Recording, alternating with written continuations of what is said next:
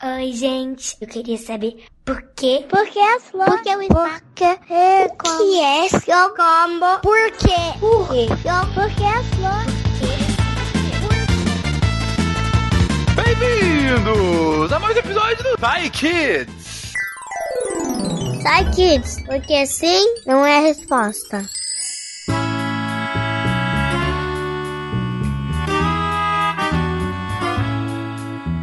Galerinha, estou aqui com Marcelo Guaxinim Olá! e com Tarek Fernandes. Olá, crianças. A Jujuba não pôde estar aqui hoje, está lá estudando para poder responder as suas perguntas, crianças, porque aqui é assim: crianças perguntam e cientistas respondem. E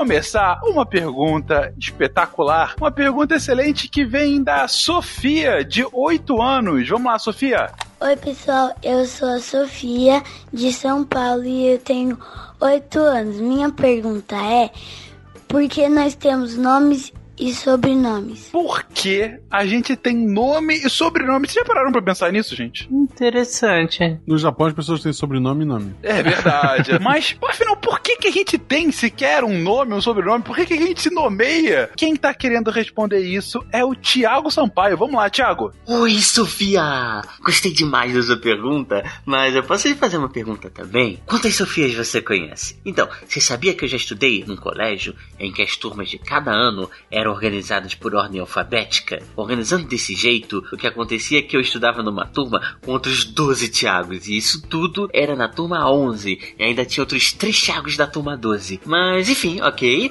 vamos responder a sua pergunta, né? Então, vamos imaginar que você tá brincando no parque e encontrou amiguinhos novos para brincar. Então, como é que você chama um deles? Tem poucas crianças ali na sua brincadeira, então você nem precisa saber o nome de todo mundo. Você pode chamar alguém assim, olhando e acenando, você pode chamar por você, você pode apontar para ele, mas ainda assim é muito mais fácil se você souber o nome, porque você sabe sem precisar acenar, sem precisar olhar para ele, qual criança que você quer chamar e ele vai saber e vai te responder. E além disso, com o nome, você consegue falar desse amiguinho para uma outra pessoa que ele também conhece e ele nem precisa estar perto e vocês sabem exatamente de quem vocês estão falando. Mas agora, imagina que você está numa festinha muito maior com muitas crianças brincando, então é muito provável que tenham nomes repetidos ali. Por exemplo, três Joãos, três Marinas ou talvez até duas Sofias ou os 12 Tiagos que tinham ali na minha turma no colégio, né? Então, se a gente começou a chamar as pessoas pelo nome para facilitar, então agora complicou tudo de novo porque você tem várias pessoas com o mesmo nome. E aí, o que, que a gente faz? A gente tem duas saídas. No colégio que eu tava, a gente inventava apelidos. Um dos Tiagos do meu colégio era o Tomate. Por quê? Porque ele era muito branco e tímido e aí ficava vermelho por qualquer coisinha. E aí tinha um outro Tiago que jogava vôlei muito bem e aí a gente chamava de mão porque a gente joga vôlei com a mão, né? E eu era soneca da turma porque os meus olhos são mais apertadinhos e aí as pessoas achavam que eu tava o tempo todo dormindo com sono, né? E você, Sofia, tem algum apelido? Mas, ok, apelidos às vezes são legais, mas nem sempre são legais assim, né? Então, às vezes a pessoa não gosta do apelido que a gente deu e aí a gente precisa respeitar. Eu gostava muito de ser chamado de soneca e muitos amigos meus ainda me chamam assim hoje, mas ainda assim, muita gente se preocupava se eu gostava ou não de ser chamado de soneca e aí eles preferiam me chamar de Mota, que é um dos meus sobrenomes. E é exatamente para isso que servem os sobrenomes. Então, é, os nomes que a gente conhece, eles se repetem muito, né? Porque a gente tem um número limitado de nomes. A gente também tem um número limitado de sobrenomes, mas se você faz uma combinação entre nome e sobrenome, fica mais difícil de você ter sempre o mesmo nome e o mesmo sobrenome das mesmas pessoas, sabe? Por exemplo, minha mãe gostou muito do nome Thiago e outras 12 mães dos meus colegas de colégio também acharam o nome muito bonito. Aí você se chama Sofia, aí a sua mãe, seu pai também gostaram muito desse nome, eu também acho muito fofo e eu tenho duas amigas que também se chamam Sofia, né? Então a gente usa o sobrenome, que é o nome de família, normalmente, e aí a gente consegue diferenciar uma Sofia da outra, um Tiago do outro e por aí vai. Então, você imagina que eu falo para alguém agora que eu acabei de responder a pergunta da Sofia no Kids. Ninguém vai saber qual das três Sofias eu tô falando, se é você ou se é de uma das minhas duas amigas. Mas quando a gente fala o sobrenome, a gente consegue fazer essas combinações, né? De nome com sobrenome que são mais difíceis de serem iguais.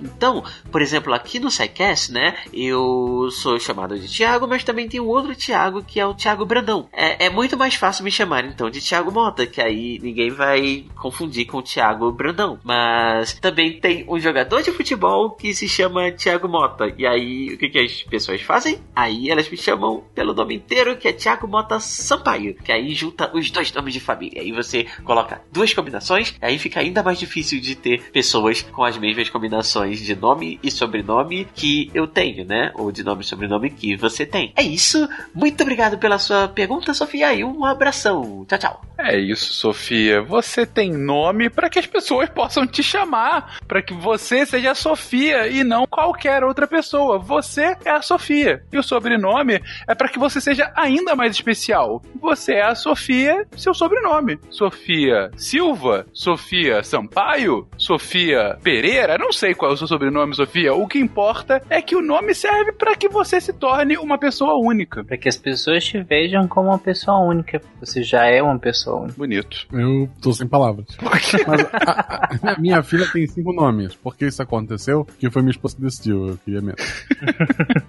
isso também às vezes acontece. Ninguém explicou pra Sofia por que as pessoas têm nome duplos, né? É o México. É o México. É o México. Bom, a Yasmin, de 7 anos, vai para um outro lado e faz uma pergunta bastante existencial. Yasmin, fale pra gente. Oi, cientista. Meu nome é Yasmin, eu tenho 7 anos e moro no Guarujá. Minha pergunta é por que a água existe?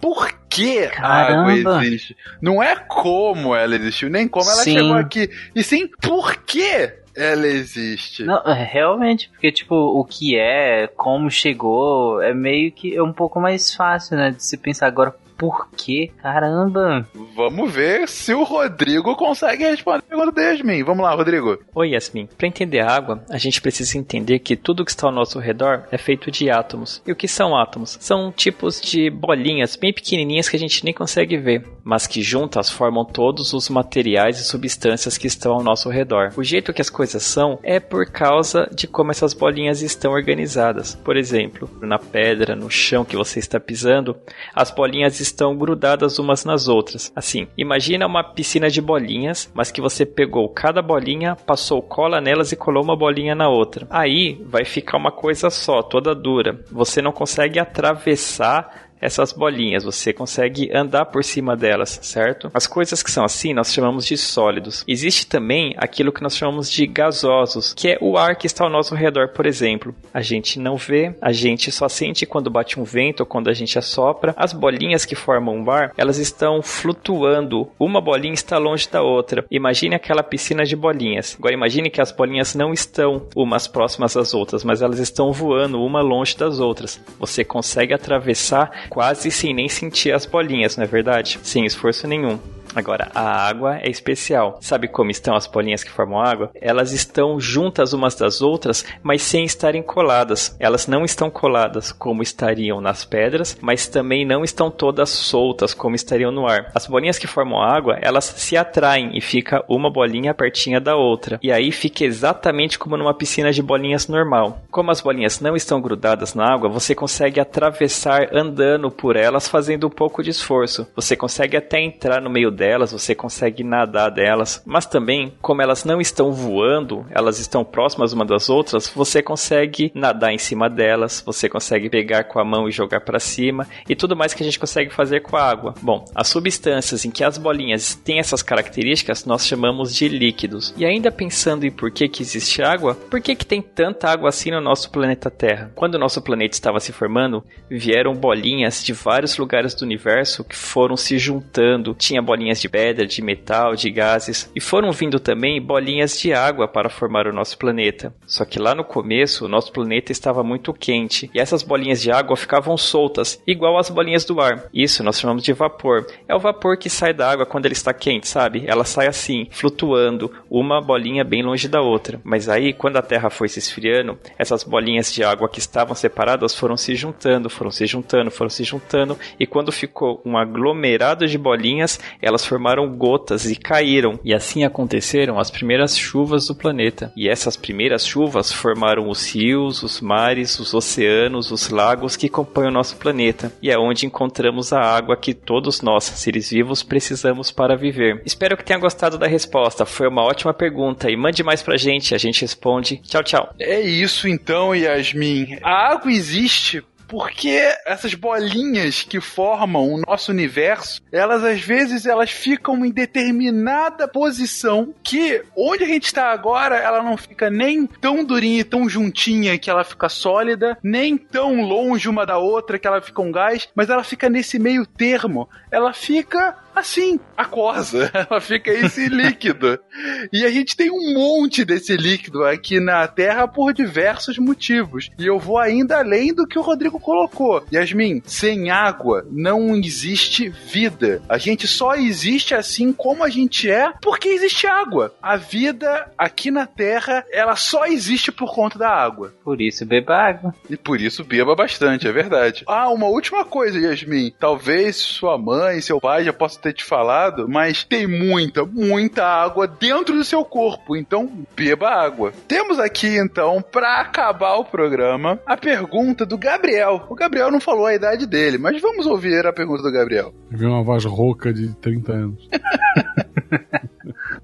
Oi, eu sou o Gabriel. Eu vivo na República Dominicana. E eu quero saber por que não existe primeira-feira. O Gabriel, lá da República Dominicana, fala com todo o seu sotaque. Gente, por que, que não existe primeira-feira? Essa pergunta eu achei sensacional, cara. A gente tem a segunda, terça, quarta, quinta, sexta-feira. Aí vem o sábado e domingo e a primeira-feira? Onde é que ela foi parar? Eu, eu acho que começa na segunda, que é pra já dar aquela esperança. Olha, já começou um dia na frente. Vai, vai acabar. Quem vai responder essa pergunta espetacular é o Guilherme. Vamos lá, Guilherme. E aí, Gabriel, tudo bem? Nós temos a segunda-feira, terça-feira, quarta-feira, quinta e sexta. Então por que a gente não tem também a primeira-feira? Pois é, nós temos uma primeira-feira. Bom, na verdade a gente tinha.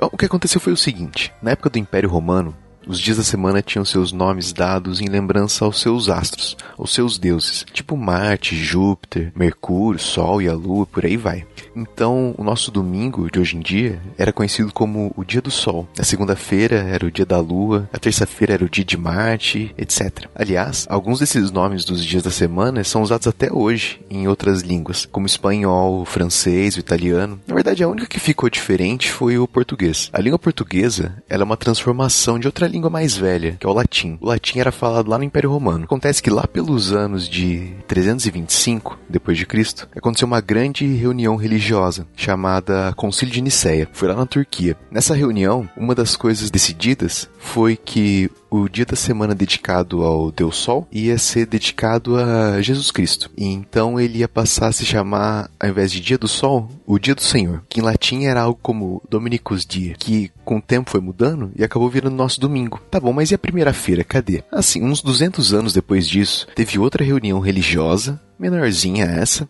que aconteceu lá em Braga, onde hoje é Portugal. Nessa reunião, foi decidido que os católicos não deveriam usar nomes da semana que fizessem homenagem a deuses pagãos para falar dos dias da semana. E deveriam usar nomes como conhecemos hoje em dia. Todos ali, eles já aceitavam que o domingo devia ser o primeiro dia da semana. Então, o seguinte ao domingo seria o segundo dia, então segunda-feira. E o dia seguinte à segunda-feira seria terça-feira. E assim por diante até sexta-feira. Mas como o domingo e o sábado já eram nomes ligados à religião, eles não passaram por mudanças. Então a gente acabou ficando não só sem a primeira-feira, como sem a sétima-feira também. Esse jeito de chamar os dias da semana foi usado naquela região, onde hoje é Portugal, e acabou afetando mais a língua que se falava por ali. Então acabou afetando mais o português do que as outras. Em alguns textos da antiguidade, até tem gente chamando o domingo de primeira-feira, mas era mais um apelidinho do que o realmente o nome desse dia da semana. E deu para entender? Ah, eu, então quer dizer que eu posso chamar de primeira-feira e é isso.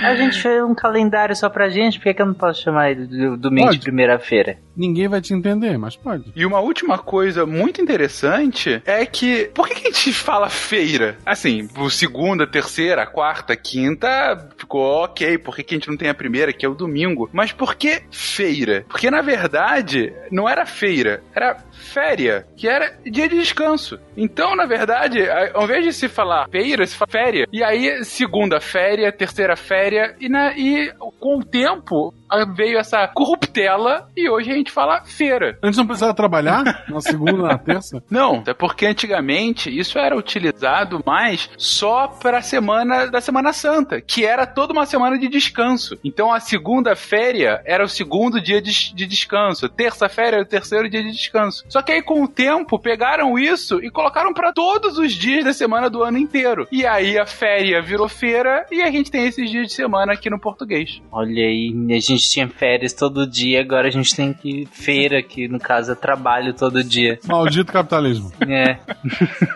E é com essa mensagem de queremos mais descanso e menos trabalho que nós acabamos o cast de hoje. E se você, criança, quiser saber por que que você se chama como você se chama, por que que a água existe ou por que os dias de semana têm esses nomes e outras perguntas maravilhosas, pode mandar a sua pergunta para contato@saicast.com.br que os cientistas aqui do SciCast ficarão felizes em responder vocês. Palavras finais, gente? Tchau, crianças. Até semana que vem. Não tem o sobrenome trabalho.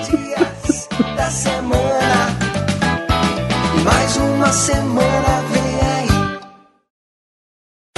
aí. Esse podcast foi editado por Nativa Multimídia.